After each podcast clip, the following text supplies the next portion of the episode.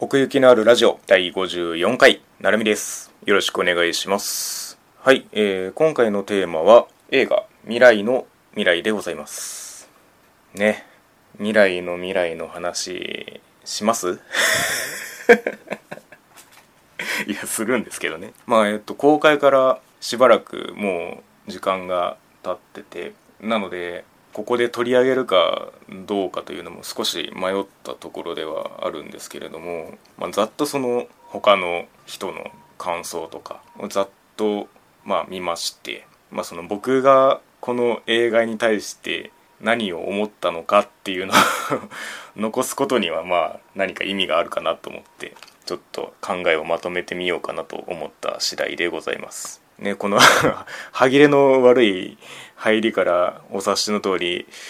手放しで褒められる作品ではなかったですね僕にとっては。まあその他の感想とかを見ててもその監督のこの意図をこう積極的にこう汲み取りに行って故にその作品は意味があるみたいなね着地をしているものとかを見て、まあ、それも一種そうだなとは思うんですけどただそうやって見れる人しか楽しめないというか何というか肯定できないのだとしたらそれはそれでどうなのかなっていう気がしててで何が言いたいかっていうとこのどの層を狙ってるのかがあまり分からなかったっていう感じがしたんですよね。で僕がその例えばなんか作品映画とかを見る時にその自分自身にぴったりはまらなくてもちょっとその何ていうか他の視点をシミュレーションして受け止め方を探る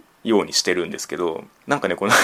男女とか大人と子供とかその辺をこうずらしてみてもあまりこうクリティカルな部分が分かりづらいというかね。なんかそんな気がしましたね、まあ、未来の未来はそのある家族の話でくんちゃんっていう男の子4歳の男の子の視点を主軸に据えた物語なんですけれども、まあ、確かにその家族のことなので誰もが経験がある。どの立場かには覚えがある。感応しうる点がある。っていう点では間口が広いとも言えると思うんですけれどもそうした時にその感覚としてのその新鮮さみたいなものがあまりなかったというかそれはそうだねと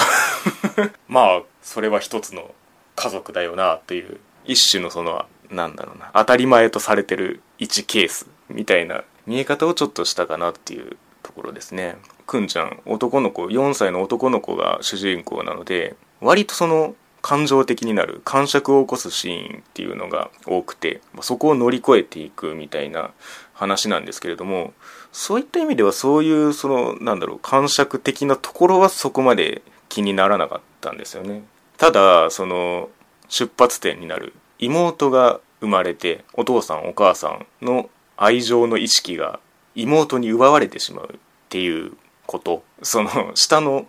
弟妹が生まれた時の長男長女の気持ちって結構言われてきたと思うんですね。すでに。それはもうそういうものとして共感すらもうベースにあるというかそれを今言っちゃうんだみたいな感じはしましたね。ちょっと。ま僕は長男なんですけどまあまあそういうことってあるよなっていうのはもうねなくはないんですけれどもそこを今あえて描くとしたらっていうストーリーかと言われるとまあまあそうでもないのかなという気はしましたね。パンフレットのまあ監督のインタビューとかその他スタッフさんのインタビューを読んでるとやっぱりベースにあるのはこの細田さん自身の家族がベースになってるっていうのはまああると思うんですよねその個人の家庭の感覚というか。というところにまあおそらくそのだから意味があり得るんだと思うんですけれども外側から見る我々からするとそれはやっぱりたくさんある中の1ケースでしかないなというような意識はちょっとありましたね。だからアニメとしての動き本当に良くてだから この間何を楽しんでたかっていうとそのアニメとしての動きみたいなことなんですよね。だからなんかアニメだったら嬉しくなるみたいな気持ちってないですか？例えばあのテレビ CM とかで何かこう商品の CM で「あったかい家庭ですね」みたいなアニメーションが使われてたりすることってあるじゃないですか。なんだろうななんかシチューの CM とかそういうやつ。であアニメじゃんこれって思ってなんか見ちゃうみたいな。まあ多分ねジブリとかそういうのがベースにあっての意識なんだと思うんですけどなんかそういう気持ちだったんですよね。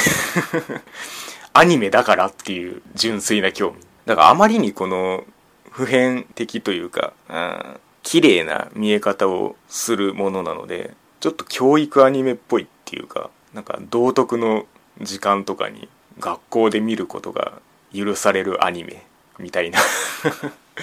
感じがちょっとしたなと思ってましたね。うん。でも子供らしい動きっていうのが本当によく出ててまあなんかこの階段が多い家なんですけどもなんかその上り下りの感じとか歩き方一つとってみてもまあ赤ちゃんの動きとかもそうですね。あ子供だなっていうまさにそこにいるなっていう感じは常にありましたね。うん。あとやっぱりそういう意味では背景美術も本当に良くて、まあ、結構言われてることなんですけどすごいデザインの家なんですよ。まあそのくんちゃんのお父さんがまあ建築家なんで自分で設計したっていう設定で。で実際にその図面というか家を形作ったのもまあ建築家の人であるということなんですけれども。だからねそのなんだろう。まあまあ一般的ではない家を見るのって結構好きなんですよね。なんていうか。そういうなんかその建築家とかが絡んでるセンスの良さげな家ってなんか見たくなるじゃないですか。なんかその辺はなんか楽しんで見てましたね。キッチン周りとかのなんだろう細かい道具の置き方とかも一つ取ってみてもなんかこう綺麗な感じになってて。ね雑誌とかに載ってるじゃないですかよく。あのこのキッチンの収納がすごいみたいなやつ。ああいうのを見る気持ちよさがありましたね。あのほら渡辺篤の「建物探訪」っていう番組ご存知ですかね。特徴的な家をこの渡辺篤さんが回ってって「はあいい家ですね」っつって回るやつ。あれみたいな感じ。あの番組好きなんですよね。はあこんなところのデッドスペースを生かしてみたいなやつ。だか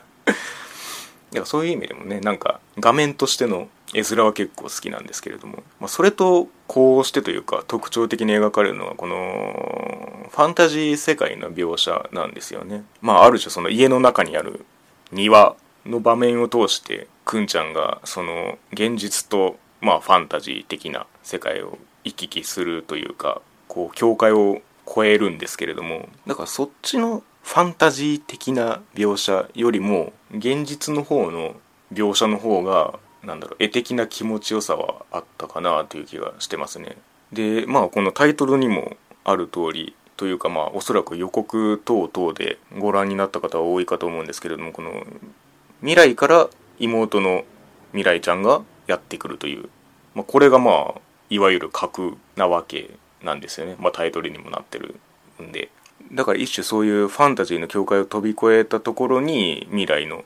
未来ちゃんがいると。っていうのはまあいいんですけれども結構ストーリーとしてはオムニバス系なんですよね。エピソード1個に対してそのファンタジー的な要素で家族のルーツを知ってまあ、解決に至るみたいな繰り返しがされててそれはそれでまあいいかなと思うんですけどもそうなった時にあの未来から来た未来ちゃんがそれぞれに対してあんまり関わりが薄いのがちょっと辛いところでロングスパンであんまり関わらないんですよね。最初のそのワンエピソードに絡んであとはちょっと要所要所に出てくるみたいな感じで。なんかねその赤ちゃんの未来ちゃんとその未来から来た未来ちゃんが同時に存在できないみたいなこうルール説明みたいなあの場面とかもあったりしてそれを結構セリフでも言うんですけどもなんか そういうスイッチのギミックも別にストーリーにあんまり絡んでこないみたいな。あじゃああんまり未来ちゃん格じゃないのかなみたいな。まあまあ結局まあくんちゃんの成長物語でもあるんでそれはそうなんですけれども。なのでちょっとなんかそのストーリー的な期待からするとちょっと辛い部分はありましたね。だから最初にその未来ちゃんが来た時になんかあのまあおおひなさんはまあしまうしまわないみたいな話があってねその辺のなんかわちゃわちゃした動きは楽しいんですけれども。なんかねあのだるまさんが転んだみたいなこうシンクロしてこう動くシーンとか。絵的には面白いんですけれどもストーリーとしては結構小粒な 時間超えてきた割に結構小粒なところに収束されてしまうというのがありましたね、まあ、そういう意味ではそのラストの方に出てくる東京駅の部分があってなんかそこから本当に映像の勢いが加速するんですよね。まあこのインタビューの中にもここをその手書きじゃない